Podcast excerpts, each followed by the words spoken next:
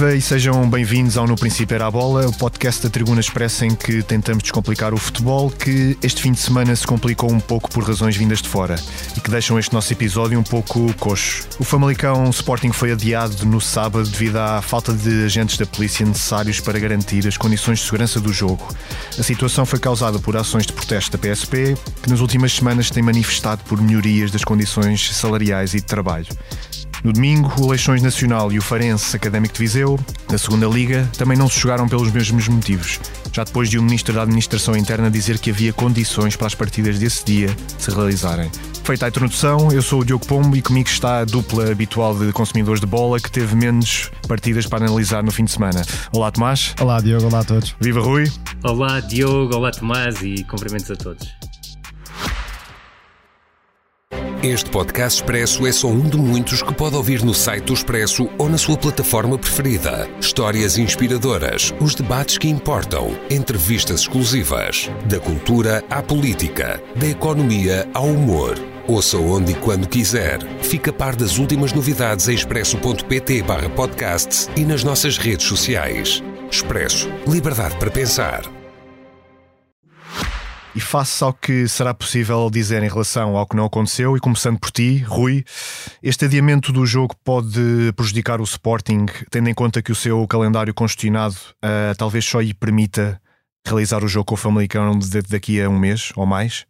Exatamente, se calhar mais até do que um mês, Diogo, porque se olhares para o calendário e se tudo correr bem para o Sporting, e esperemos que sim, em termos de, de, Liga Europa, o Sporting só em abril é que terá a oportunidade de disputar este jogo, porque cheguei a, ouvir teorias na, na, no sábado que haveria a possibilidade de o jogo se realizar na, na, paragem para seleções, mas caso isso acontecesse, eu acho que seria escandaloso no, no mínimo, porque Era pior a emenda é do que o soneto, não é? Desvirtuaria, Exatamente, claro, é pior a emenda que o soneto. Espero que ninguém se lembre dessa, dessa ideia fantasmagórica uh, e, e, pronto, o jogo acabará por, por se realizar, se tudo correr bem, e volto a frisar, e esperemos bem que sim, com o Sporting em termos da Liga Europa, só será realizado em abril, creio que será muito tardio e sim, do meu ponto de vista, o Sporting é prejudicado com este adiamento e não é por acaso que o Ruben Amorim tem aquelas imagens que acabamos por ver uh, de uma certa agonia uh, em relação ao adiamento do, do jogo e da percepção que o jogo não se iria realizar no domingo, como seria a sua vontade como alternativa.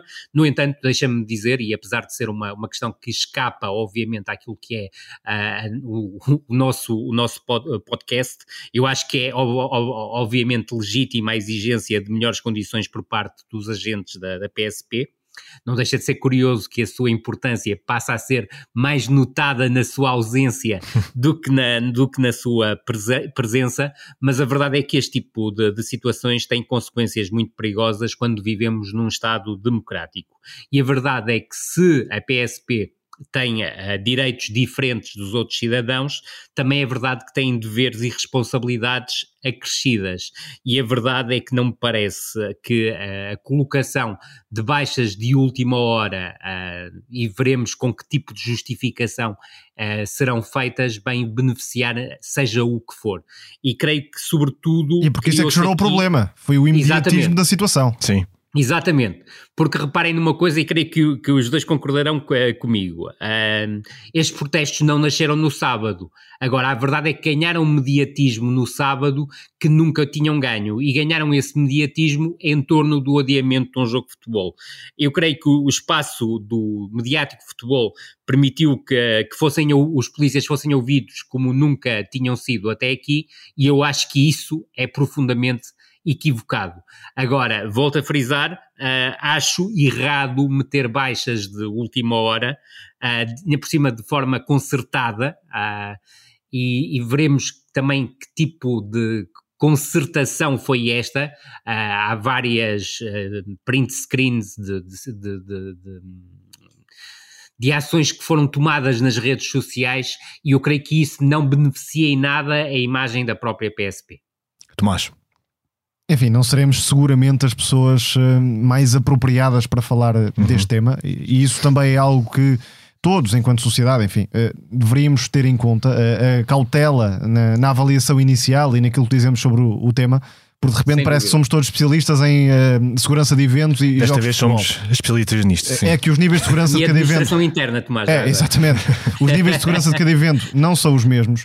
O número de efetivos disponível uh, e necessário para um jogo ou para o outro não é necessariamente o mesmo. E eu também não sou a melhor pessoa para falar, lá está. E por isso um, um, evito dizer certas coisas que lemos por aí na- nas últimas horas. Agora, é uma situação grave, não há como fugir a isso. Por vezes também sabemos que as greves e as eh, manifestações, para terem mais impacto, precisam de causar ruído e, e de causar eh, moça eh, eh, a outros eh, intervenientes. Mas de facto o Sporting pode queixar-se de ter sido prejudicado, se bem que, e eh, admitindo que a situação é prejudicial e que eh, deve preocupar Ruben Amorim, os dirigentes do Sporting, os adeptos do Sporting, mas não acho que seja o fim do mundo que se Claro. levantou. Dou o exemplo da Premier League, que é tida por quase toda a gente como a melhor liga do planeta. Há jogos em atraso, por vezes até ao final, até à jornada 36 ou dúvida. 37, e há jogos em atraso, seja porque houve um nevão e o jogo não aconteceu, seja porque uma equipa foi ao Mundial de Clubes e não pôde jogar e deixou os jogos em Que é o atraso. caso do Manchester City. Sim, exatamente. Aliás, Enfim, Tomás, repara, todas as e razões e mais algumas- sabes, o Manchester City neste momento tem dois jogos de atraso. Se os vencer, passa para primeiro lugar e neste momento é Precisamente, terceiro. se é o ideal, logicamente não é.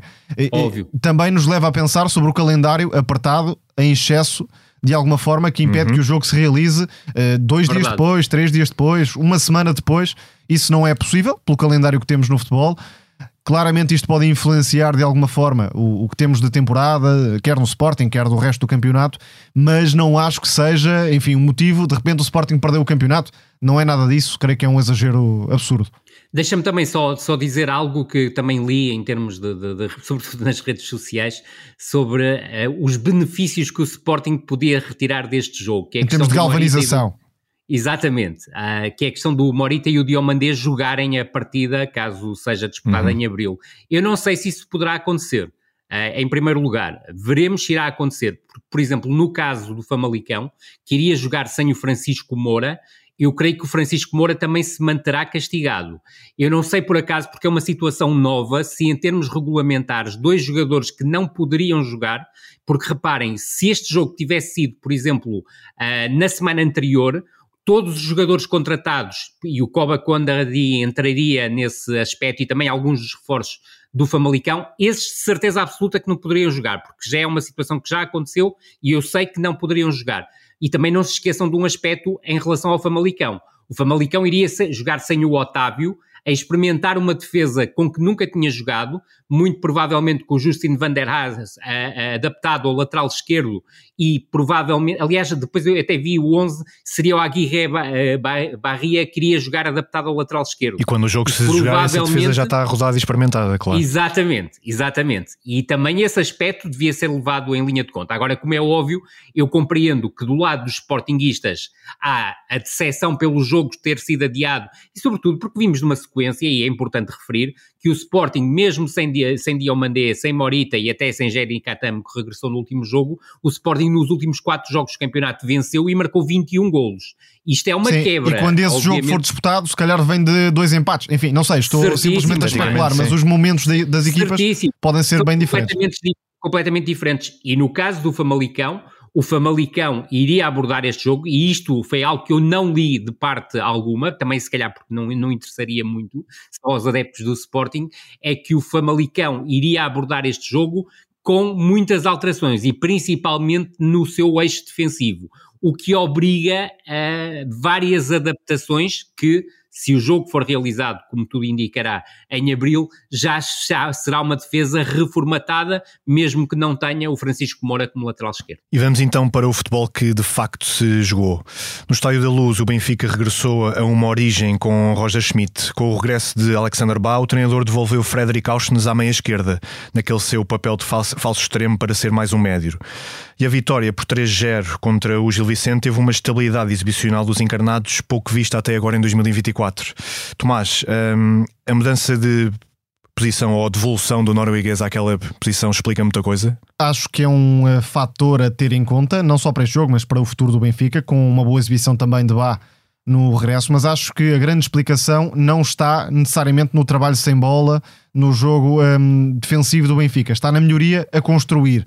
E aí eh, não foi Auschwitz a peça preponderante, foi eh, desde logo Trubin, que fez um dos melhores jogos com mais protagonismo a iniciar os ataques, seja de forma mais curta, seja de forma média, saltando uh, o meio campo do Gil Vicente, e seja até numa ligação direta à procura de Artur Cabral, que se vê, por exemplo, na origem do 2-0, depois de canto, uhum. mas nesse uh, eh, 2-0 há um passo de Trubin para Artur Cabral e o Benfica salta logo a pressão do Gil Vicente. E este é o ponto-chave, a meu ver. O conforto, a variabilidade que o Benfica teve a jogar contra a pressão adversária, que não temos visto muito nesta temporada. E além de Trubin, também os centrais foram importantes. Os laterais mais baixos conseguiram atrair e depois fazer o passo vertical, ora para Artur Cabral, ora para Di Maria na meia-direita muitas vezes. Rafa foi um pouco mais errático e acabou por acelerar muitas vezes e, e perder a bola, ou, ou, por mau passo, ou por má decisão, enfim. Precipitação. Precipitação, exatamente, não fez o melhor dos jogos e por isso o Benfica nem sempre foi a equipa mais perigosa na chegada ao último terço mas em termos de construção fez um dos melhores jogos da temporada. Contra um Gil Vicente em 4-4-2, que um, ehm, se lançou na pressão, também porque entrou a perder relativamente cedo no jogo, e o Benfica uh, de facto teve muitas soluções, pela forma como João Neves e Florentino deram muito dinamismo e soluções no passe ou no transporte.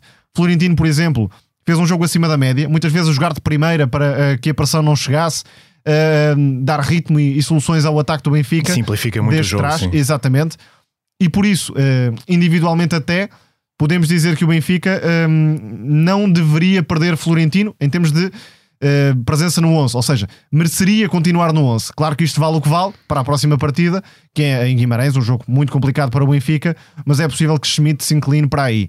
Depois, com Austin mais à frente, obviamente a pressão nesse lado acaba por ser mais equilibrada, é um jogador mais agressivo, com um timing muito seguro uh, para quando e, e como deve direcionar a pressão por vezes também como segundo avançado. Isso nota-se na forma como Isso o Benfica mesmo. condicionou a espaços a construção do Gil Vicente, mas foi um jogo dos mais seguros que o Benfica fez na temporada. Também porque foi equilibrado no bloco defensivo em 4-4-2. O Gil Vicente só na reta final conseguiu levar algum perigo. E o Benfica também uh, aproveitou um aspecto que já se tinha visto na Amadora, que foi o da bola parada, para uhum. construir o resultado e a partir daí uh, gerar uma boa exibição.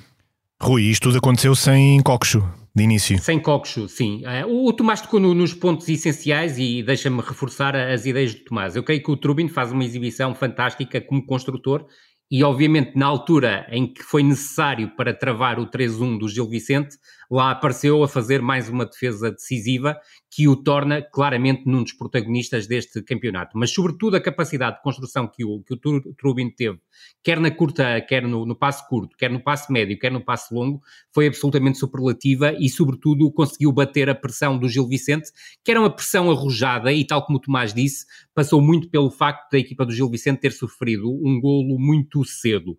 Um aspecto que eu queria referir, uh, e, e, que o Tomás não teve tempo para se referir, é que esta equipa do Gil Vicente é uma equipa muito interessante do, do ponto de vista ofensivo e, tor e torna-se ainda mais interessante com a chegada do Afonso Moreira, que eu creio que será um jogador muito preponderante na equipa do Gil Vicente na, na entrou bem. volta, entrou bem. Tal como Touré, tal como Touré. corredor direito, tal como o Touré. Aliás, os dois jogadores acabaram por ser uma mais-valia. Uh, quando o, o Vitor Campelos mexeu na equipa, foram os dois jogadores que trouxeram mais agitação. E se quiseres, ao contrário, e nós aqui elogiamos, até porque o Gil Vicente, a semana passada, fez provavelmente a sua melhor exibição da, da temporada. O Félix Correia, como falsa uh, unidade móvel de ataque, não resultou no jogo da luz e a equipa também saiu beneficiada com a entrada do Ali Alipur para referência ofensiva, porque prendeu Se muito me permites, mais... Rui, também pelo cenário sim, da sim. partida, porque o Gil Vicente estando a perder Exatamente. e com o Benfica a baixar mais as linhas, uhum. deixou de ser o palco apropriado para Félix Sem Correia dúvida. procurar aquelas desmarcações e acelerações. Completamente de acordo. E esse é um aspecto importante, Tomás, que, que estás aqui a, a, tocar, é que sobretudo a partir do 2-0 e, e, reforçado ainda com o 3-0 no início da segunda parte, o Benfica baixou linhas, abrandou o ritmo e sobretudo apostou nas saídas rápidas para ataque, sem grande consequência, porque tal como disseste, e muito bem, sobretudo no período em que o Rafa esteve em campo, o Rafa teve muito errático em termos de tomada de decisão e a verdade é que também a equipa, mesmo com o David Neres e o Marcos Leonardo, acabou por também não ser tão tão incisiva do ponto de vista ofensivo, mas do meu ponto de vista, o Roger Schmidt fez bem as substituições, deu minutos ao David Neres, deu minutos ao Marcos Leonardo, deu minutos ao Rollizer, deu minutos ao Carreras e parece-me também algo importante. O Tomás fala num jogo que é decisivo para o Benfica, porque creio que tem uma, um grau de importância uh, muito elevado, que é o jogo do próximo domingo em Guimarães, mas antes, na quinta-feira, há um jogo em Vizela e eu creio que o Coxu e o João Mário vão ser titulares em Vizela Agora, tenho sérias dúvidas que venham a ser titulares em Guimarães e que em Guimarães, e indo ao encontro da tua pergunta, a dupla de médios centro não seja formada pelo Florentino e pelo João Neves, porque, do meu ponto de vista, e já aqui falamos várias vezes sobre essa questão, a equipa do Benfica fica mais forte do ponto de vista defensivo, não só em termos de zonas mais recuadas, mas também na forma como pressiona mais alto com a presença do Florentino no 11. Creio que o João Neves fica mais liberto também para tarefas de construção e de criação e até de finalização, em que ele é forte sem o Cockchu e com o Florentino ao lado. E é curioso já agora que os gols de João Neves surjam quase sempre de bola parada. Exatamente. Sim. E na luta, na luta pela bola. um rato que ninguém, que ninguém ainda percebeu como travar as entradas do, do João Neves ao segundo poste e aqui realçar um aspecto. A equipa de Gil Vicente é a equipa que mais gols sofre na sequência de bolas paradas laterais. Ao contrário do que muitas vezes eu tenho dito aqui, houve uma preparação do Benfica em relação aos lances de bola parada. Aqueles lances de bola parada foram treinados durante Antes a semana. Antes do primeiro golo já tinha existido uh, uma bola Exatamente. no poste. Exatamente. Exatamente. num canto trabalhado, nem sequer no, foi um canto dirigido para a Exatamente, exatamente. Portanto, claramente Portanto, houve aposta nesse sentido. Exatamente, aquilo que eu critico, e, o Tomás também, em relação ao Roger Schmidt, em alguma, em alguma falta de preparação dos jogos, que tem sido mais do que evidente uh, ao longo desta temporada, muito mais até do que na, na, temporada anterior, diante do Gil Vicente, tenho que fazer o elogio ao Roger Schmidt por ter preparado, principalmente na, na bola parada, este desafio e a forma como o Gil Vicente tem debilidades a defender esse tipo de lance. E depois, uh, juntar a esse dado, para além da questão do, do, do que foi muito bem uh, lançada por ti, Diogo. Outro ponto que o Tomás tinha, tinha dito e que me parece que foi extraordinariamente importante para a forma como o Benfica pressionou é que quando o Benfica pressionava, muitas vezes o Osna seguia, surgia como segundo avançado e isso robustece a capacidade do Benfica na, na, na pressão. É, é, certo que esta vitória não foi construída com base na pressão alta que o Benfica efetuou, foi feita muito mais com base na tal capacidade de construção longa uh, do, do Trubin, que está, por exemplo, na origem de um dos pontapés de canto e, sobretudo, na sequência dos lances de, de bola parada, mas creio que é uma exibição muito promissora de um Benfica que pode crescer muito uh, com a integração, obviamente, do, dos reforços e, sobretudo, surgir noutro patamar exibicional uh, quando tiver um lateral esquerdo profundo. É certo que a entrada do Carreras não foi substancial, não deu um, um acréscimo, se quiser, substancial em termos de ataque à profundidade pelo corredor esquerdo. Não creio que o Carreras tenha entrado particularmente bem na, na partida. Agora, há erros de definição a nível do, do passe por parte do, do, do Morato e, sobretudo, quando falo desse passe, falo do passe no último terço do terreno, uh, que tornam a equipa do Benfica e continuam a demonstrar uma equipa do Benfica manca uh, quando ataca, sobretudo no corredor esquerdo, independentemente, e aqui tenho que dar o mérito, uh, obviamente, ao Morato, porque há uma participação direta do Morato no lance do terceiro gol, com a combinação com o Oshens, que depois oferece ao Rafa o 3-0. Mas isto foi, se quiseres, uh, algo de diferente em relação àquilo que foi o Benfica habitual durante a primeira parte. Uma equipa, tal como Tomás disse e muito bem, que decidiu várias vezes mal quando tinha situações de ataque posicional ou mesmo de, de, de transição, ou da metamorfose da transição em contra-ataque, em que tomou más decisões e em algumas situações até uh, não conseguiu criar situações de igualdade ou superioridade numérica com o adversário desequilibrado. E penso que este jogo, uh, nesse sentido, acaba por reforçar também um caminho para Roger Schmidt. Trubin pode ser mais influente na construção do Benfica, Verdade. até explorando esta referência de Artur Cabral, que já se percebeu que é um avançado que, estando mais confiante, mais entrosado, consegue impor-se de costas para a baliza e a partir daí permitir que o, que o ataque do Benfica se uh, desenrole. Depois uh, também acaba por uh, reforçar algumas convicções de Roger Schmidt. Já se percebeu que não é um treinador muito apressado a fazer mudanças, ou seja, Mourado por enquanto é o titular para Isso. dar tempo a Álvaro Carreiras e dependendo do que o Benfica necessite, pode precisar mais de um lateral baixo, como Morato, por exemplo, que acabou por dar segurança muitas vezes na saída e até está no tal lance do, do terceiro golo mas num jogo em que o Benfica precisa mais de um lateral de chegada, de, de combinações à frente, aí já entrará Álvaro Carreras. Mas nota-se que não há pressa nenhuma da parte de Schmidt para lançar os reforços à força, até porque uhum. o Benfica não está assim tão uh, desesperado, digamos, para incluir os reforços e tem tido uh, neste momento um rendimento superior de algumas peças, por exemplo, Artur Cabral no ataque e por isso Marcos, Marcos Leonardo tem tempo para um, ir entrando. Quanto a Auschwitz, é natural que tenha mais influência naquela posição e em jogos de maior importância, então, eh, creio que eh, Roger Schmidt acabará por inclinar-se para aí, isto assumindo que Bá estará disponível para o que falta temporada. Sim. E Tomás, não sei se concordarás comigo, na quinta-feira em Vizela admito que o, Álvaro Carreira seja pela primeira vez titular, mas em Guimarães tenho a certeza que vai ser o Morato titular. Sim, acredito que vai mais para a estabilidade e para o equilíbrio da equipa uh, em Guimarães. Talvez com uma dupla Florentino e João Neves, uh, João Neves Certíssimo. que acabou também por se destacar, como uh, ficou mais do que evidente depois com o Morato à esquerda e eventualmente com o Austin uh, a ajudar também no corredor esquerdo. E já agora, entrando aqui numa antevisão do, do Vitória Benfica, tenho quase a certeza absoluta que a equipa do Vitória vai procurar sair pelo Jota Silva no espaço entre o Morato e o Otamendi. E chegando ao Dragão, o Porto teve o seu festival de desperdício contra o Rio Ave na véspera de Pinto da Costa apresentar a sua recandidatura à presidência. Os Dragões empataram sem gols e interromperam a série de quatro vitórias seguidas com o renovado 11 que Sérgio Conceição arrumou desde a virada do ano.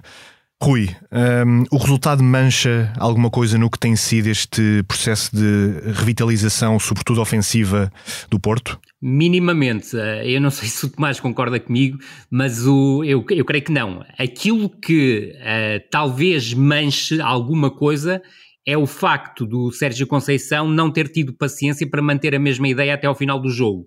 Porque Mexeu eu acredito que se ele mantivesse a mesma ideia até ao final do jogo, o Futebol pelo Porto acabaria por ganhar. E as Mas mexidas isto... trouxeram o Porto da primeira metade Antigo. da época.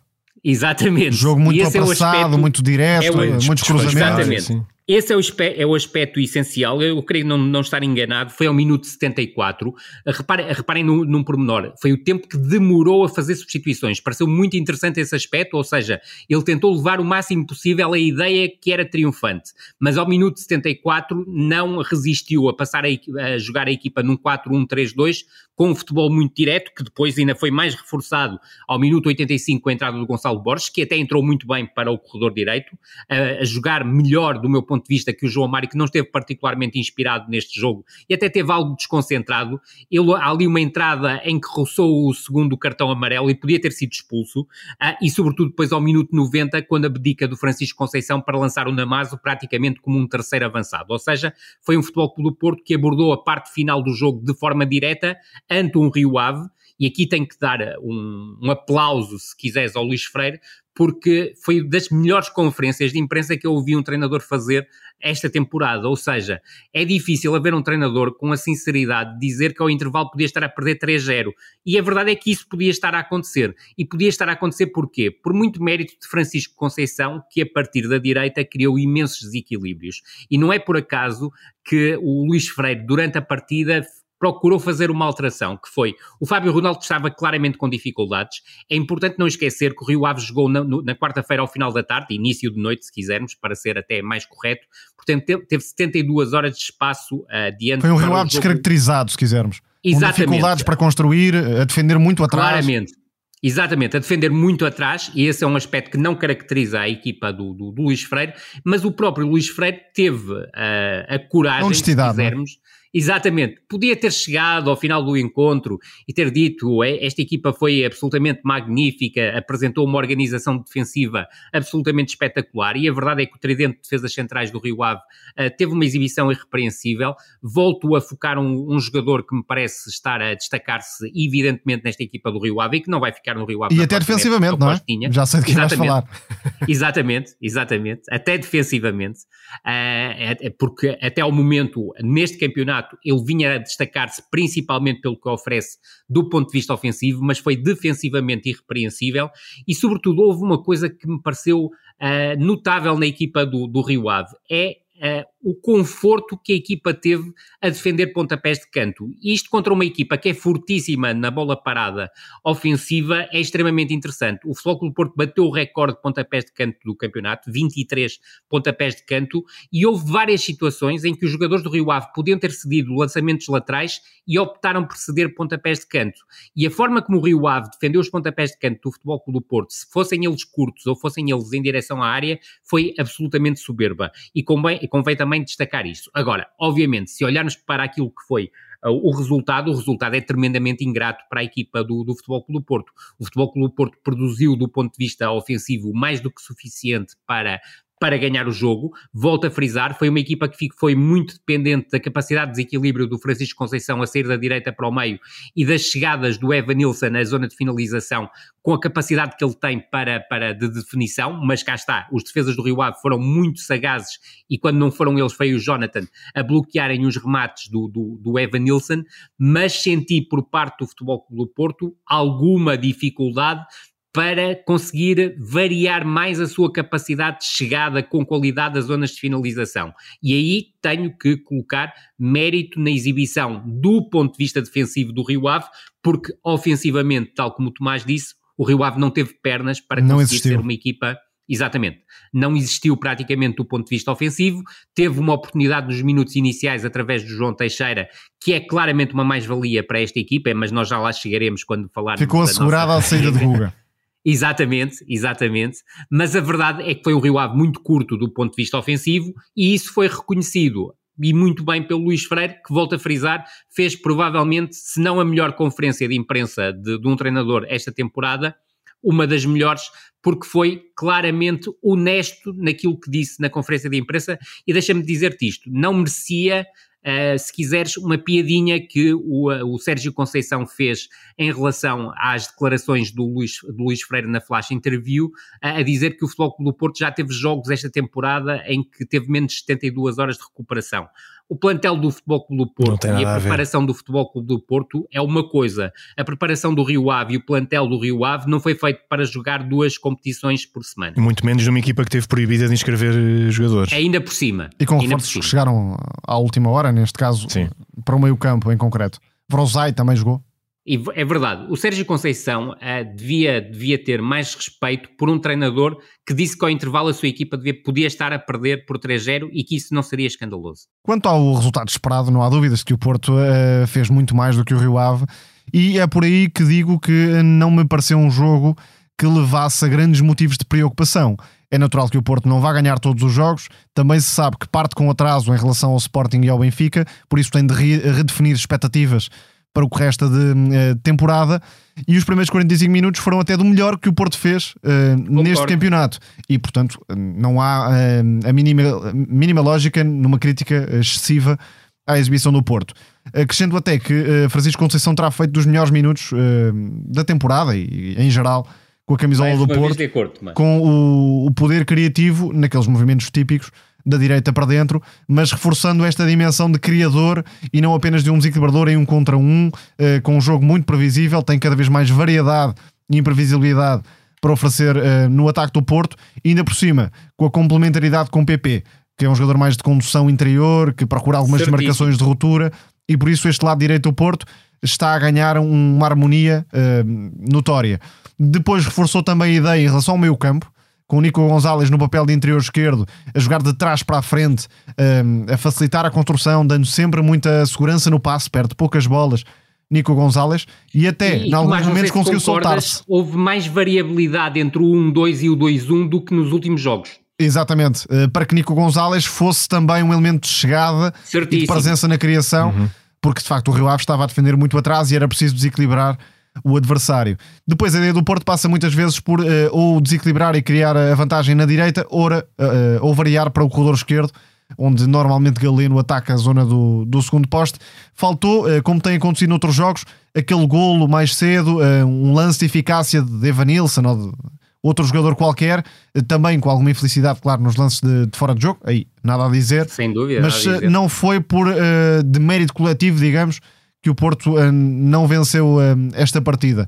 Depois, eh, é também evidente que as trocas de Sérgio Conceição pioraram o discernimento em termos ofensivos e que o Porto voltou àquele jogo mais desesperado que se viu muitas vezes ao longo da temporada, mas não é uma exibição nula que marque negativamente esta evolução que a equipa tem feito. É um jogo, se quisermos, acidental no percurso que vai sendo feito. É a tal história de olharmos mais para o processo do que propriamente para o resultado. É isso, porque um campeonato Exatamente. é jogado uh, na regularidade, Sim. no crescimento. Verdade. Os jogos não caem de paraquedas e, nesse sentido, penso que Sérgio Conceição reforçou algumas ideias.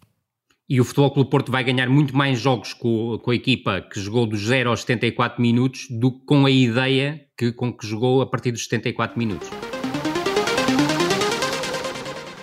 E com alguns dias de atraso, aproveitamos o nosso momento da Rivienga para encararmos de frente o mercado de transferências de janeiro feito pelas 15 equipas da Primeira Liga para lá dos ditos grandes. Tomás, tu já escreveste um texto na tribuna que fez mais ou menos esse hum, balanço. Vale uh, bem a pena ler. E que vale bem a pena ler, sim senhor. Aqui somos concorrência, mas não há problema nenhum. Nunca somos. O trabalho bom de uns é sempre somos. a valorização de outros. Sem dúvida nenhuma. Portanto, agora em vez de ser a palavra Grande escrita, texto. mas falado, o que é que queres dizer sobre isto? Bom, acima de tudo, há que perceber que na luta pelo quarto lugar temos um Vitória enfraquecido. E estou a falar puramente nas questões de mercado.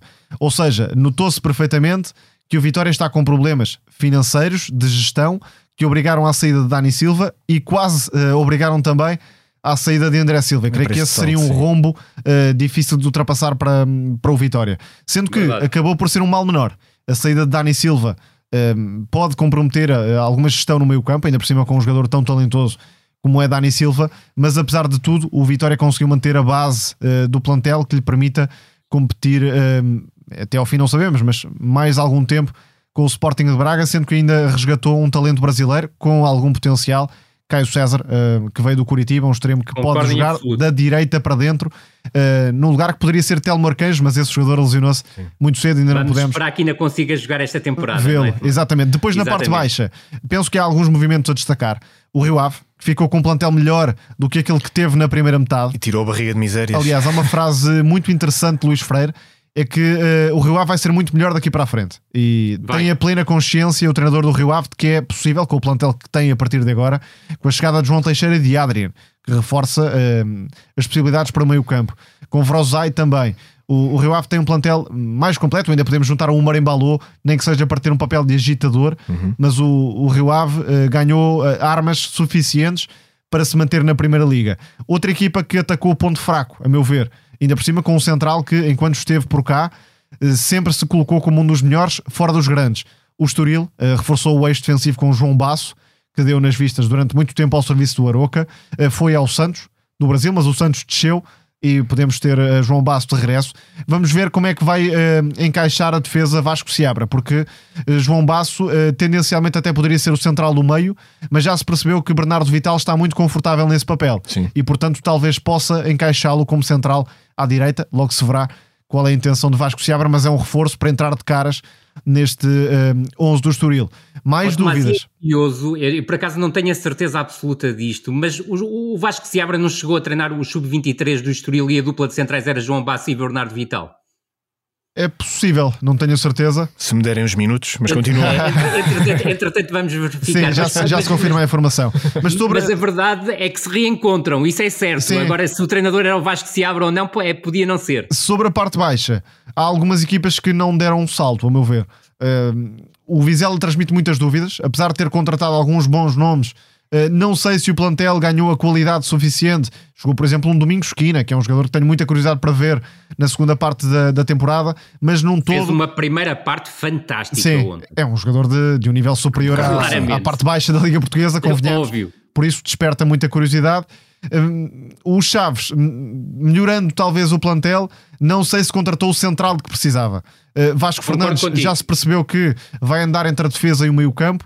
Agora, o, Chaves precisava de um centralão, pelo menos um, que pudesse uh, ajudar aquela e no, equipa. E não é nem o Vasco nem o Júnior Pius. Sim, uh, tenho muitas dificuldades em imaginar que, que sejam esses jogadores a mudar o rumo da temporada dos Chaves. É sugo pode ser uma mais-valia em termos de agressividade no meio-campo. Sem dúvida. Mas se quisermos fazer a coisa desta forma, o Chaves precisava de um João Basso eh, que pudesse ser Precisava. o patrão defensivo e não chegou esse jogador. Portanto, tenho muitas dúvidas em relação à estabilidade defensiva, quer do Chaves, quer do Vizela para o que falta temporada. Eu posso muito rapidamente, e concordo inteiramente com as ideias que o Tomás lançou até, até agora, olhar só clube a clube muito rapidamente. O Aroca perdeu, uma, do meu ponto de vista, um dos centrais, a revelação do campeonato, o Rafael Fernandes, grande transferência para o Lille. Acredito que é um jogador, e para quem não sabe, foi, foi formado nas escolas de Sporting que pode marcar a, a, posição na equipa do Lille, mesmo que não seja no, no, no, imediato, mas acho que é uma saída inteiramente, inteiramente justificada face àquilo que ele jogou e ao perfil de jogador que tem, um central extremamente veloz, com um bom controle da profundidade e que pode fazer dupla com um jogador que passou pelo futebol português e praticamente ninguém reparou nele, que foi o Alexandro, que neste momento também é titular da equipa do Lille, reforçou-se do meu ponto de vista com um central que deu boas indicações neste primeiro jogo, mas veremos, porque a adaptação do futebol brasileiro ao futebol nacional nem sempre é fácil. No caso do João Bassi, concordo inteiramente com o Tomás, nem sequer há necessidade desse tipo de adaptação, mas no caso do Bambu, que é um jogador interessante porque já, já tem percurso na Europa. E prometeu muito quando pode, apareceu. Exatamente, exatamente. Eu creio que pode ser um central muito interessante para fazer uma dupla com o Ravi Monteiro, não tanto com o Matias Rocha, porque eu creio que o Matias Rocha é um jogador com dificuldades para o futebol europeu. A aquisição do Hamas também me parece muito importante para lateral esquerdo, mas até ao momento tem tido problemas físicos, ou seja, está na mesma linha do Quaresma que veio substituir, se quisermos, que é uma baixa de peso nesta equipa. O Aroca ainda se pode meter na luta pela Europa, eventualmente. Sem dúvida, sem dúvida. E tem futebol. Com o plantel que tem e com o que joga. Para isso, exatamente. Uh, com Daniel Souza houve claramente um salto qualitativo nesta equipa do Aroca. Em relação ao Boa Vista, o Boa Vista piorou claramente. Boa Vista e Estrela ninguém. deixam sinais de preocupação, até para Sem a descida da divisão. Nenhuma. Sem dúvida nenhuma, e é ponto exatamente para o mesmo caminho que tu.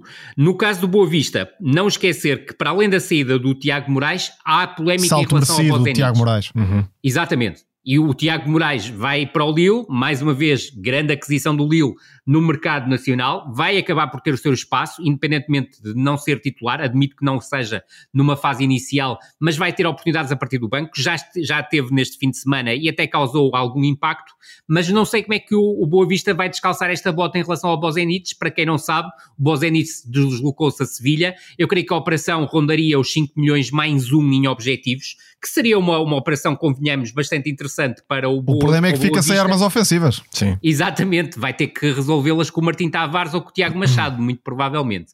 Uh, o que não é definitivamente vai ser a mesma coisa. modo de sobrevivência total. Uh, total. Em termos total. de plantel, ficou muito fragilizado.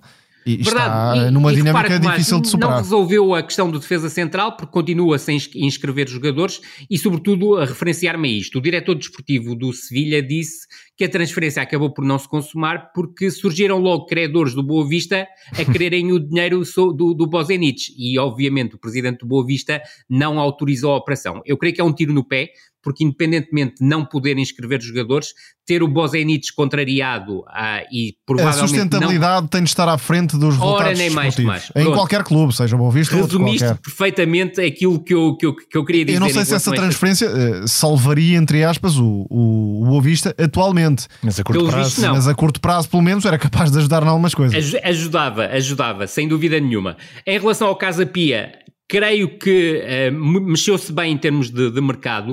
Uh, tenho pena pela saída do Jajá, mas a verdade é que o Jajá não era a opção principal para o Pedro Moreira e provavelmente... E ainda vamos ver muito de Telasco Segovia, certamente. Está Exatamente. a brilhar no pré-olímpico. Sem dúvida nenhuma, e creio que é um, que é um jogador que ainda não. Uh, por acaso nós já falamos, mas que uh, a opinião ainda não, não reparou muito bem no, no, jogador que está, que, está, que está ali, e creio que é um jogador, que é um jogador importante, e mexeu-se bem no mercado nacional, sobretudo com as operações que fez no último, nos últimos dias. O Laxemica é um jogador muito interessante, para mim, se não era o melhor jogador da Liga 3, andava muito perto disso, e não deixa ser curioso que o Sporting de Braga libertou os melhores jogadores, com exceção do João Vasconcelos, da equipa B, o que significa que não está interessado em subir divisão, ou seja, não está interessado em subir à Liga 2 e prefere dar a uh, experiência de Primeira Liga aos seus principais jogadores da equipa da, que estava na Liga 3, ao Braga B, e ao Nuno Moreira, que eu creio que poderá ser uma enorme mais-valia para esta equipa do Casa Pia. Tenho alguma curiosidade em perceber a adaptação que o Krigar terá ao futebol português. É um jogador que eu conheço, é um jogador interessante. É, é uma aquisição... individualmente está muito à frente de um Estrela, por exemplo. Sem em termos dúvida, de qualidade individual. Dúvida. Sem dúvida nenhuma. Em relação aos Chaves já falamos, eu creio que a grande mais-valia para os Chaves acaba por ser a aquisição do Rafael Guzo, creio que é um jogador muito interessante, juntamente com o ESU, que vai ter a oportunidade de jogar com regularidade. Veremos se o ESU consegue uh, melhorar em termos de construção e condução, porque eu creio que será muito importante, sobretudo numa equipa que dificilmente vai desfazer a, a estrutura com, com cinco defesas, porque eu creio que se jogar com quatro ainda fica mais visível a, a incapacidade que teve de, contra, de, contratar um defesa central de mais-valia indiscutível.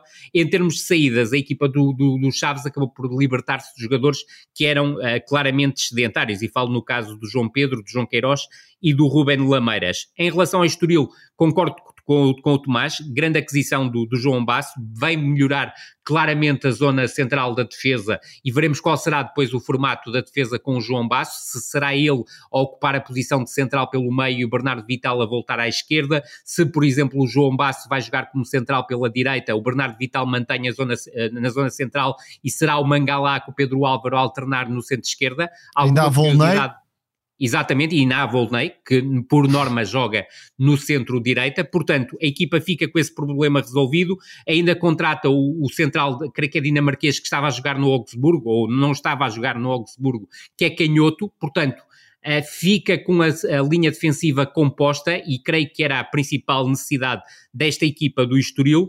O Jovic é um jogador que eu conheço, que é um jogador interessante, uh, que chegou a ser lançado na equipa principal do Partizan, Veremos como é que entra nesta equipa do Estoril. O Estoril dificilmente vai descer divisão. Não, não vai descer tem, divisão. Com o futebol que joga, Óbvio. não creio que esteja nessa luta. Por enquanto Exatamente. ainda está, mas acredito que mais 5 ou 6 jornadas e esse fantasma já, já deixa de existir. Fica, fica ultrapassado, creio que sim. Faltou aqui claramente a contratação de um médio diferenciador como era o Coba Condradi. Ou seja, há Jordan Grove e Mateus Fernandes, com estes dois jogadores a situação está resolvida. Há o Michel, que é um jogador interessante na equipa sub-23, a quem o Vasco se abra, está a dar minutos e veremos até que ponto uh, o, o jogador que, que contratou ao Santos eu creio que é Zanoc, uh, é Vinícius, ex exatamente, Vinícius Janotello. Eu creio que poderá ser um jogador interessante, mas vai precisar de tempo para se adaptar a uma nova realidade competitiva. Em termos de saídas, a única grande perda é o Koba, claramente, porque era o tal médio que permitia haver aqui alguma rotação com os outros dois médios. Em relação ao Ivan Pavlic, que é um jogador que eu gosto bastante, uh, que acabou por ser libertado, uh, não estava a ter espaço com o Vasco se abre, ao contrário do que acontecia com o Álvaro Pacheco.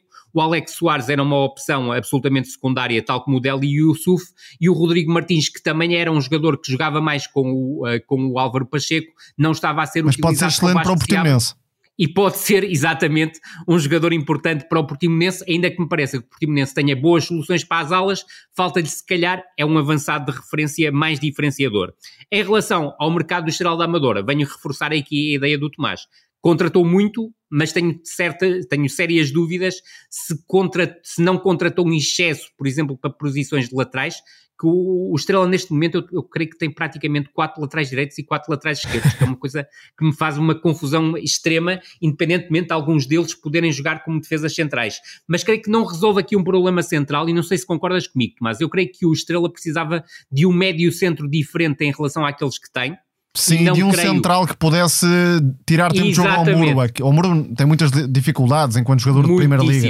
É o principal responsável uh, pelos erros que levam o Estrela a perder pontos. Não é o único, mas uh, nota-se muito a diferença de qualidade, por exemplo, de um Kielon Gaspar para um Omurba. Em termos de Liga Portuguesa, porque a can de Gaspar nem sequer foi extraordinário, não, muito pelo contrário. pelo contrário, mas lá chegaremos. Agora, deixar que a melhor aquisição por parte do Estrela é Rodrigo Pinho. Agora, basta perceber, é, ou teremos que perceber em que condição física Rodrigo Pinho está. O Rodrigo Pinho, que entrou diante do Benfica e agitou claramente o jogo para o Estrela da Amadora é um elemento que pode ser absolutamente decisivo para uma patamar, equipa sim. não descer de divisão. Agora, o resto das aquisições eu fico com muitas dúvidas uh, naquilo que, uh, que, foi a operação do Estrela neste mercado de inverno. Eu creio até que foi uma, uma, um investimento exagerado em termos de mercado de inverno, num avolumar, num adensar tremendo do plantel, que vai fazer com que o treinador tenha dificuldade em gerir, se quiseres, algum tipo de situações de descontentamento de jogadores que não vão ter qualquer hipótese de, de jogar, face, então, ao caso dos laterais, é por, é por demais evidente porque mesmo que jogue com um lateral, a defesa central pela direita ou pela, pela esquerda, como aconteceu com o Rubén Lima no último jogo, ainda sobram dois que não jogam. Portanto, isto é extremamente, extremamente confuso e volto a frisar e reforçar a ideia do, do, do Tomás, foi um mercado, do meu ponto de vista, tremendamente exagerado, uh, pouco pensado até do meu ponto de vista por parte do Estrela da Amadora, até porque várias das aquisições surgiram no último dia ou nos dois últimos dias de mercado. alguma curiosidade para perceber, e o Tomás estava a tocar nessa questão do defesa central, a capacidade que o Diogo Fonseca, que é um defesa central formado nas escolas do Braga, que já chegou a ter a oportunidade na equipa principal, vai ter nesta equipa do Estrela da Amadora. Em relação ao Famalicão, perde um defesa central de mais-valia indiscutível, o Otávio, era claramente, para mim, o melhor central, e creio que para o Tomás também, o melhor central fora do, dos três grandes. Em termos de aquisições, eu creio que há aqui uma aposta em dois jogadores que podem crescer, quer o Ian Custódio, quer o Sorriso, são jogadores com formação, o Ian no, no, Palmeiras, o Sorriso no Red Bull Bragantino, foram jogadores que se destacaram em copinhas, portanto, há aqui... Sorriso não me enche as medidas, mas vamos lá ver como se adapta nem, nem a mim, Nem a mim, Tomás, nem a mim. Mas o Ian Custódio... Mas já mostraram é um potencial, isso é Que me parece, que quer um, quer outro, podem ser jogadores que, que, que vão crescer e percebe-se a aposta. É muito na linha daquilo que fizeram com o Otávio na temporada passada. Sim, seja, não são apostas descabidas bem pelo contrário. Exatamente. Tem margem exatamente. de crescimento. Há aqui algum, algum sentido por parte da equipa do Famalicão. De resto, em termos do Famalicão, parece-me uma aposta muito interessante para o meio-campo Filipe Soares, ainda que não me pareça que era uma zona em que o Famalicão precisava de reforços claros, ou seja, reforços que entrem para a equipa titular. Eu creio que a dupla de médio centro está claramente definida com o Zaidu Yusuf e o Topic, há ainda o Gustavo Assunção e como médios ofensivos há o Gustavo Sá e o Limata. Nos últimos jogos, a ideia que dá é que Filipe Soares será alternativa ao Gustavo Sá e que provavelmente o Limata poderá derivar para uma das alas. Veremos. Farense, do meu ponto de vista, muito bem. Se não houve saídas, não há necessidade de contratar por contratar. Eu creio que pode ter ficado a faltar um defesa central com características diferentes daqueles que estão no plantel, ou seja, não há um defesa central particularmente rápido nesta equipa do, do Farense e poderá ser uma necessidade que a equipa irá sentir até ao final da temporada, mas eu creio que se as coisas estão a resultar e estão a Expectativas completamente superadas, ainda por cima sem dúvida, estão a resultar bem acima do que seria expectável, eu creio que não faz sentido contratar por contratar e dispensar por dispensar. Portanto, percebi perfeitamente o mercado do Farense. Muito rapidamente, e porque já me estou a alongar imenso, eh, em relação ao Gil Vicente, creio que o grande reforço é o Afonso Moreira é uma grande aquisição por parte do, do Gil Vicente, ainda que seja um, um, empréstimo. É um jogador que vem ser uma, uma clara mais-valia. Uh, depois, eu creio que aquilo que falta ao Gil Vicente é o ponta de lança. O ponta de lança está lá no plantel, é recuperar Depu. Eu creio que Depu é um jogador muito importante. O Ali Alipur é uma boa alternativa. Depois, no outro problema que a equipa tem, no lateral esquerdo, há aqui com Vilas Boas, há Leonardo Buta, que curiosamente no último jogo diante do Benfica fez melhor, provavelmente a sua melhor exibição da temporada, e o Cazu, que era um bom lateral de segunda liga, veremos como é que se enquadra aqui nesta equipa do, do Gil Vicente. Em relação à contratação do Boato para a defesa central, eu creio que é um tiro no pé, mas pronto, isto é só a minha opinião, eu creio que não vem acrescentar nada em relação àquilo que oferecem quer o Gabriel Pereira, quer o Ruben Fernandes, portanto eu acredito que eles continuarão como dupla de centrais. O Moreirense teve a perda duríssima do, uh, do André Luiz, eu creio que procurou aqui resolver essa situação. O Vinícius Mingotti, eu tenho algumas dúvidas. Eu creio que o Luís Assué, que foi utilizado ontem como titular diante do Sporting de Braga, poderá ser aqui uma alternativa interessante. Reforça o meio-campo com o Castro, que é um jogador que vem dar experiência, mas Gonçalo Franco e Ofori até ao momento têm sido absolutamente impecáveis, mas é um jogador que vem dar mais experiência à equipa. A contratação do central do Carlão, eu creio que vem para preencher mais o plantel, porque na verdade o Marcelo e o Maracás uh, dão garantias plenas em termos de, de, de de defesas centrais para a equipa do Moreirense. Estou quase a acabar, porque não vou tocar no Vitória, porque o, o Tomás já, já tocou em tudo o que dizia respeito, nem no Rio Ave, porque concordei inteiramente com aquilo que o Tomás disse. Em relação ao Portimonense, a minha maior curiosidade vai para o, o Fukui, o, uh, o jogador que veio do Bayern de Munique. Vamos ver até que ponto o Paulo Sérgio lhe vai dar oportunidades. Creio que o Rodrigo Martins, como há pouco dizíamos, é uma mais-valia indiscutível para esta equipa. O Hilberto Pereira, dentro da ideia do, uh, do Paulo Sérgio, pela capacidade que tem para jogar como ala, como segundo avançado, como, até como falsa referência ofensiva, também vai ser um jogador interessante para esta equipa. Tenho mais dúvidas em relação, em relação ao Mevoe, que já jogou alguns minutos na última, na última partida. Veremos também se o Tumble Monteiro, que, que infelizmente para ele chegou lesionado vindo do Felgueiras, foi um jogador que fez uma ótima, uma ótima primeira fase de Liga 3 pelo, pelo Felgueiras, mas vamos ver se não acusa o salto para a Primeira Liga. E por fim, que eu creio que era a, a equipa que me faltava, o Vizela. Eu creio que o Vizela teve boas operações de mercado. Um, creio que o Domingos Esquina, principalmente, é um jogador que vai acrescentar muito a esta equipa, seja no Camisola 10 no imediato. Campo, exatamente, seja a partir do corredor esquerdo. Creio que o Bruno Costa, para o nível do Vizela, é um bom reforço e percebeu-se ontem ao juntar-se ao, ao, Diogo Nascimento e ao Samu na zona central do, do terreno. Creio que o Jota Gonçalves também é uma mais-valia como defesa central para esta equipa e uh, fico com mais dúvidas em relação ao Amadou Bassi, Uh, como referência ofensiva, mas há Essende e creio que mesmo que o próprio uh, Petrov, que veio do Radniki da, da, da Sérvia, também é um avançado interessante como alternativa. E para finalizar, o Loquilo, que veio do Hull City, eu creio que também poderá ser um jogador importante a partir das alas, sobretudo para uma equipa que acabou por libertar o Nuno Moreira, e essa para mim é a maior inquietação, ou seja, é como é que a equipa do Vizela dispensou um jogador como, com a qualidade de Nuno Moreira. No entanto, há uma coisa que eu quero referir em relação ao Vizela e para rematar. O Vizela tem uma ideia de jogo muitíssimo interessante. Agora, eu não sei se tem os protagonistas certos para uma ideia de jogo tão arrojada como a do Ruben Della Barreira. Agora, quero dizer... Gerar Ruben, desconfiança. Sem dúvida alguma. O Rubén de la Barreira está numa sequência terrível de derrotas. Agora, eu não tenho dúvida nenhuma que o Rubén de la Barreira é melhor treinador que o Pablo, que o, que o Pablo Villar.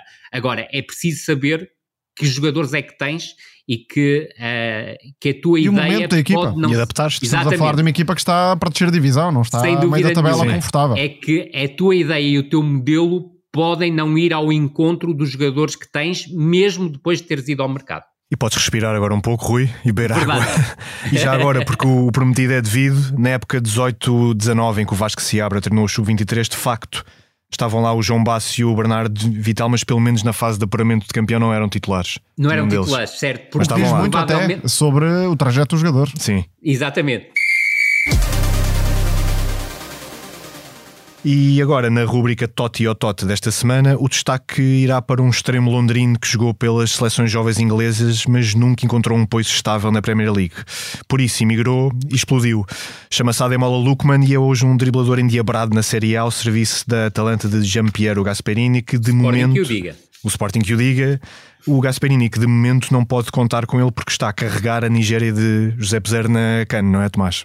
Um dos melhores jogadores da CAN. Aliás, Concordo dando continuidade ao que vai fazer no Itália, porque tem sido também uma grande figura na Atalanta, eh, já desde a época passada, e cada vez mais um segundo avançado e não um extremo.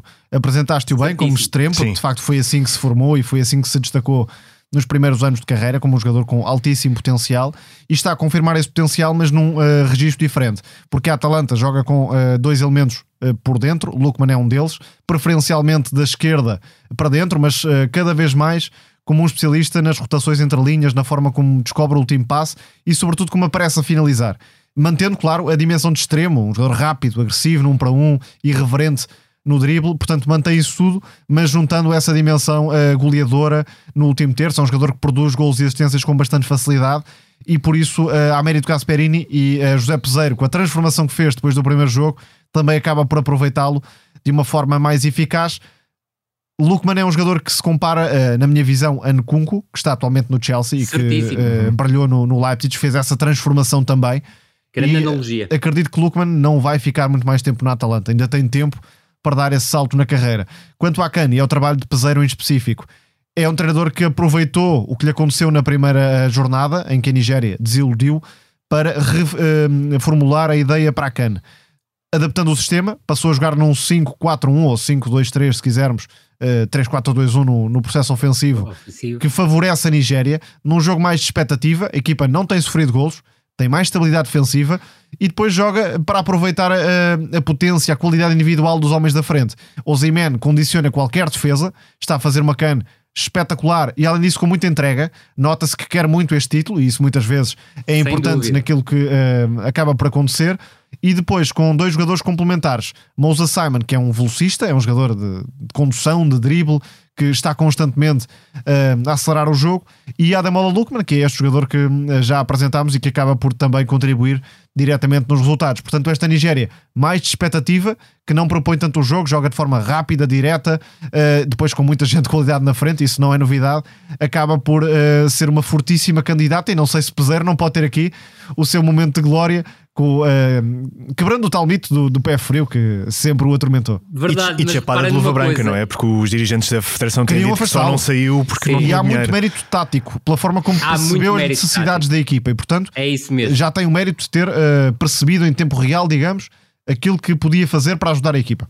E é um peseiro completamente diferente do peseiro de há, de há 20 anos que perdeu a, a final da, da, da Mais da, pragmático, se quiser. Exatamente, da Taça UEFA em casa, porque trocou a, aquele idealismo que ele tinha, e era um idealismo bastante interessante, independentemente de ter perdido tudo na, em 2004, 2005, mas a verdade é que também chegou à hora das decisões em todas as, em todas as provas, mas hoje em dia, é como o Tomás diz, é um treinador muito, muito mais pragmático e, sobretudo, teve a sagacidade de perceber que estava a cometer um erro, algo que muitas vezes outros treinadores não percebem, e, e uh, soube dar a mão e transformar, como o Tomás disse muito bem, o, o, a sua estrutura num 5-4-1, 5-2-3 em momento defensivo, transformando-se depois num 3-4-2-1 tremendamente vertical em momento ofensivo. Veremos é como, como uh, superará uma equipa da África do Sul que também não tem muito interesse em jogar, ou seja, é, é uma equipa muito sim. especulativa uh, e poderá criar algumas dificuldades. Agora, no entanto, parece-me que a Nigéria não é só a favorita a chegar à final, como de todas as equipas que estão em competição, é a equipa mais tem forte. Tem mais argumentos. E, e, e, confesso que ficaria muito satisfeito que o José Peseiro vencesse esta, esta competição, não só por ser um treinador português, e isto aqui não, não, não há qualquer tipo de chauvinismo da minha parte, mas até para acabar com esta questão do, do pé frio, porque é um treinador extremamente competente, com erros, teve erros ao longo da carreira, como todos os treinadores uh, têm, mas eu creio Sim, que. Sim, é criticado excessivamente. Uh, Exatamente. Não é de todo um mau treinador, muito pelo contrário. Exatamente, exatamente. E a ideia que se criou é que é um mau treinador e na verdade não é. É uma pessoa extremamente competente, sobretudo para quem, e como eu já tive a oportunidade de trabalhar com ele, não uh, em treino, mas em, comentário, em comentário televisivo, é alguém que lê com, uma, com muita sagacidade o jogo, é alguém muito apaixonado pelo, pelo, pelo, pelo jogo e que o sabe interpretar interpretar muito bem, e eu creio que mostrou essa capacidade de interpretação e a forma sincera e honesta como ele se apresenta, de perceber eu cometi um erro na forma como estava a abordar esta, esta, esta CAN e dar a mão à palmatória, mudar as coisas e até as conferências de imprensa dele têm sido extremamente interessantes, ainda que o inglês não seja exatamente o ponto mais forte. Duas notas muito rápidas ainda sobre a CAN.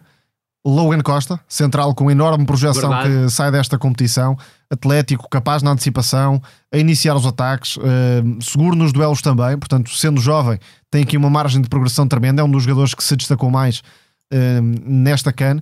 E destacaria também Gilberto, por ser mais jovem do que os outros, não é preciso destacar outra vez Gelson Dala, Mabololo, Freddy, Angola, uh, claro, foi inferior à Nigéria e saiu, digamos, digamos com justiça da, da CAN. Cabo Verde teve mais infelicidade, apanhou pela frente um, Muito mais. Ronald Williams, o guarda-redes sul-africano, que defendeu tudo e mais alguma coisa. Que é o Gilson, melhor guarda-redes da CAN até ao momento. Sim, Gilson Benchimol teve aquele momento de Colomani também, ali à beira do, do final do tempo regulamentar, e Cabo Verde acaba por sair, não sendo pior seleção do que a África do Sul.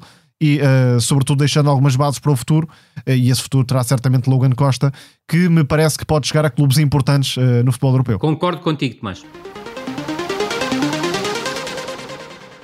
E já que falamos da Taça das Nações Africanas, seguimos essa pista no Teatro dos Sonhos, porque além desse torneio que motiva tanta gente a abordá-lo com aqueles estereótipos de ser um futebol muito físico e tal, também a Taça Asiática chegou às meias finais. Rui, a bola é tua agora.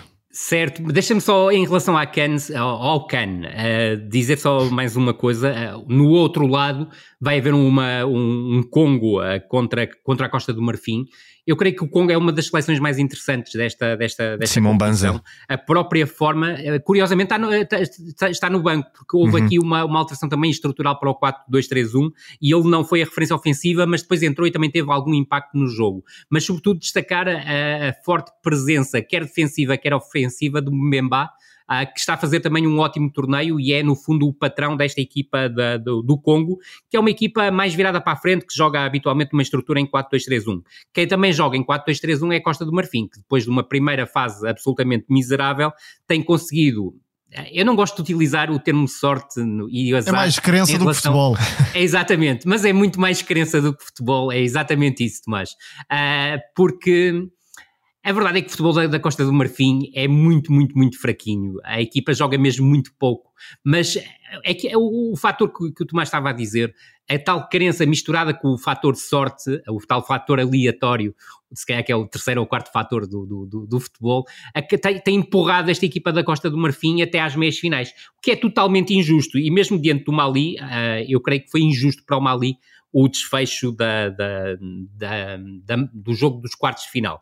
Mas digo que entre o Congo e a Costa do Marfim, eu creio que há um favoritismo, independentemente do fator casa da Costa do Marfim, para o Congo. Portanto, a final que eu imagino será uma Nigéria-Congo, com a Nigéria a assumir favoritismo, mas provavelmente isto tudo sairá ao contrário. Agora, tenho imensa pena, sobretudo que a seleção de Cabo Verde Uh, e obviamente também tenho pena por Angola não chegar às meias finais, mas sobretudo Cabo Verde merecia chegar às meias finais da competição porque Angola apanhou um adversário que foi superior, a Nigéria foi superior à seleção angolana, e o Tomás, durante eh, várias, estas várias edições que temos falado da CAN, falava dos problemas defensivos de Angola e voltaram a ser os problemas defensivos de Angola a castigarem a seleção. Agora, Cabo Verde foi uma seleção que se propôs ao jogo, foi para cima da África do Sul, desperdiçou oportunidades e merecia claramente mais, merecia chegar pelo menos às meias finais, e seria muito interessante vermos uma Nigéria-Cabo Verde nas meias finais aí provavelmente até admito que a Nigéria acabaria, pela forma como está a jogar, por se impor à seleção de Cabo Verde, porque Cabo Verde ia se propor ao jogo, ia fazer um jogo franco e a seleção da Nigéria, com a verticalidade que tem do ponto de vista ofensivo, poderia acabar por fazer a diferença e acredito que iria acontecer. Em relação à Taça da Ásia, dizer que creio que tudo caminhará para uma final entre a Coreia do Sul e o Irão.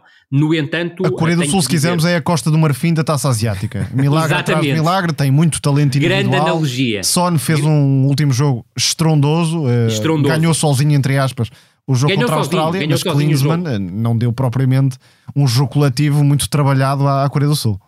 Não, não tem minimamente um jogo trabalhado. Eu creio que a Austrália acaba por sair muito, muito penalizada. Agora, do outro lado, para quem não, não está tão por dentro, a, a, a Coreia do Sul vai defrontar a Jordânia. É certo que a Jordânia eliminou o Iraque, para mim estava a ser uma das melhores seleções. Creio também, também para ti, Tomás, nós eh, frisamos isso. Sim, e aquela da... expulsão, enfim, fica Sim, aquela expulsão, para discussão, mas marca claramente o jogo. Eu acredito que o Iraque o iria ganhar a partida, mas vale Iria ganhar a partida e creio que, por exemplo, o Iraque diante da Coreia do Sul iria criar muitas dificuldades esta É que o Iraque seria favorito com o Tajiquistão e depois no duelo com a Coreia do Sul teria mais hipóteses eh, do que eventualmente a Jordânia. Contigo, porque a verdade é aquela que o Tomás uh, frisou há pouco, a Coreia do Sul vive de, de, do individual, do ponto de vista coletivo, é uma seleção limitadíssima, joga em 4-2-3-1, mas isso quer dizer muito pouco, não é? Uh, porque uh, o resto é viver claramente o individual. Há uma organização, mas do ponto de vista coletivo, do meu ponto de vista, é uma seleção que não funciona. Agora, é melhor claramente que a Jordânia. A Jordânia, que é uma seleção que habitualmente joga num 3-4-2-1, também protege-se muito do ponto de vista defensivo, defende praticamente num 5-4-1 e provavelmente diante da Coreia do Sul procurará dar maior domínio à seleção da Coreia do Sul e procurar surpreender em contra-ataque. Mas é uma seleção que dir-te-ia falta aqui qualquer coisa, falta um plus, se quiseres, para eliminar uma seleção que tenha a qualidade individual que tem a seleção da Coreia do Sul. O Irão, até ao momento, independentemente de ter tido algumas dificuldades com a Síria no jogo dos oitavos de final e mesmo nos quartos de final ter, ter tido a necessidade sem Taremi, porque estava excluído devido ao castigo por ter sido expulso. Azmuna gigantou-se, quer a criar, quer a finalizar. É um jogador tremendo, é um jogador tremendo, um dos candidatos claramente a ser o protagonista desta, desta, desta CAN. Obviamente que o Moebi e o Ali Reza também ajudam do ponto de vista ofensivo, porque são dois jogadores que partem muito bem dos corredores laterais para chegar às zonas de finalização, mas são muitas vezes ativados pela capacidade quase montanha. É um avançado completíssimo e, sobretudo, voltando a haver Taremi e o Taremi a jogar na função de segundo avançado, combinando quase Moon, é uma equipa que tem um poderio ofensivo muito forte e também, do meu ponto de vista, a, a, nível defensivo também é uma seleção que tem mais qualidade, nomeadamente se formos comparar com o Qatar. No entanto, importa salientar que o Qatar, eliminando o Uzbequistão, eu diria que foi uma, uma, uma um, um jogo em que tive algum pendor pelo Uzbequistão. Muita curiosidade para ver o futuro de Faizulaev, que está a ser um dos melhores da Liga Russa no CSKA e nenhuma, acabou por dar continuidade também nesta taça. E eu acho que o Uzbequistão, ao longo da competição, foi uma seleção melhor do que o Qatar. Independentemente do Qatar, se olharmos para os resultados, acaba por ter 5 jogos e 5 vitórias. E tem dois jogadores que marcam a diferença, Akram Afif e Almoez Ali. Ainda podemos juntar mais um ou outro, por exemplo, um Hassan Aleidos, que ainda continua. É o que vem na linha do que tinha acontecido no Mundial, Tomás, são os jogadores que, que se destacaram no, no Mundial. No entanto, parece-me que o Irão é melhor seleção que o Qatar e acabará por, por se impor. Portanto, aponto a uma final entre o Irão e a Coreia do Sul. Só uma nota para o Tajiquistão, que foi uma das histórias mais bonitas, não só desta Sem competição, dúvida mas até diria do futebol mundial nos últimos anos, uma seleção completamente desconhecida, com uma liga desconhecida, com jogadores que não uh, têm carreira internacional. O Istiklal é o clube que, que, dá mais uh, jogadores a esta seleção. E note-se que não é aquela ideia defensiva, não chegou ali por, uh, por acaso. jogadores com muita qualidade técnica, como o Marabayev ou o Jalilov, e vamos ver o que é que podem fazer nos próximos anos. E uma seleção que eu creio que era liderada pelo Tintin Marques, que também é um treinador que gosta de um futebol uh, aprimorado. Do Tajiquistão com o Petar Shegart, o cientista. exatamente, exatamente. E como sempre, vamos acabar em beleza, puxando o lustro à arte que vem depois, neste caso com um adolescente de seu nome Lucas Bergval, médio sueco ainda joga no frio do Djurgården, mas que o Tottenham já garantiu que chegará a Londres no próximo verão.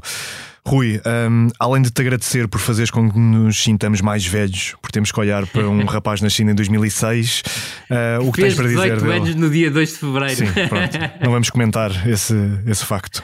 Esse facto.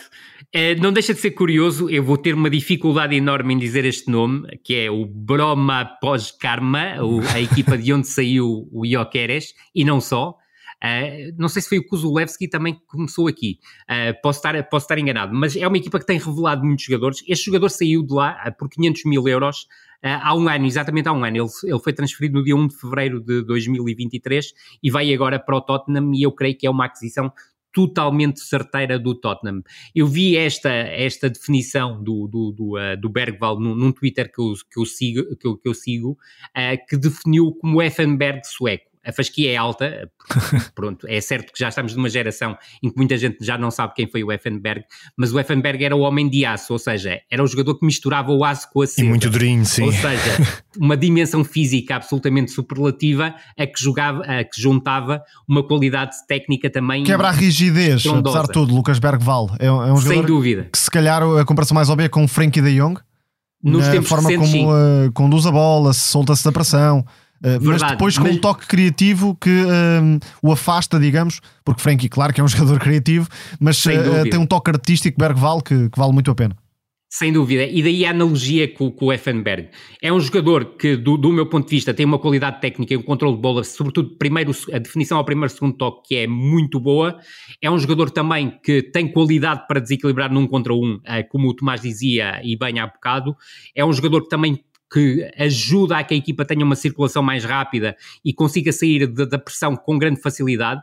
Uma das minhas expectativas é ver se ele é um jogador que tanto pode jogar como 8 como como 10. A formação dele é mais como 10, mas acredito que ele no Tottenham venha a ser transformado no número 8 e acredito que ele venha médio. a ser Parece melhor para ele, até para aproveitar a facilidade na ligação, de trás para a frente. Exatamente, eu acho que esse é o ponto e creio que será um jogador que vai marcar a próxima década e meia, principalmente a próxima década do futebol europeu, se e tiver é sorte, se não tiver lesões.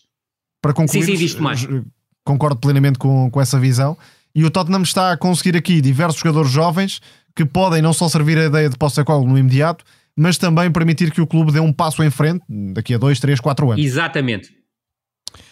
E juntar que a esta, estas questões todas, o Bergbeval é um jogador que brilha imenso com bola, mas sem bola e do ponto de vista defensivo é um jogador também com muitos argumentos, ou seja, ele é um jogador que recupera muitas bolas em, em duelos aéreos, é também um jogador forte no, no desarme em tackle, portanto, é, e até tem alguns excessos a esse nível, com algumas entradas demasiado impetuosas, que ele provavelmente, e, é, de certeza absoluta irá afinar, sobretudo com um treinador como, como é o Ante Postecoglou. Agora, é um jogador de um nível altíssimo e chama a atenção também para um jogador que é o Nipan, que joga no Rosenborg, aqui na, na, na Noruega, que é um jogador também desta, desta geração do Bergval, que é também outro jogador que irá dar o salto seguramente para uma das grandes ligas europeias. E é o apito final de mais um No Princípio Era a Bola. A sonoplastia e edição é do Tomás Delfim. Para a semana estaremos de volta e já para falarmos do saudoso regresso às competições europeias. Até lá, Tomás. Um abraço a todos. Até já, Rui. Grande abraço a todos. E obrigado por nos ouvirem desse lado.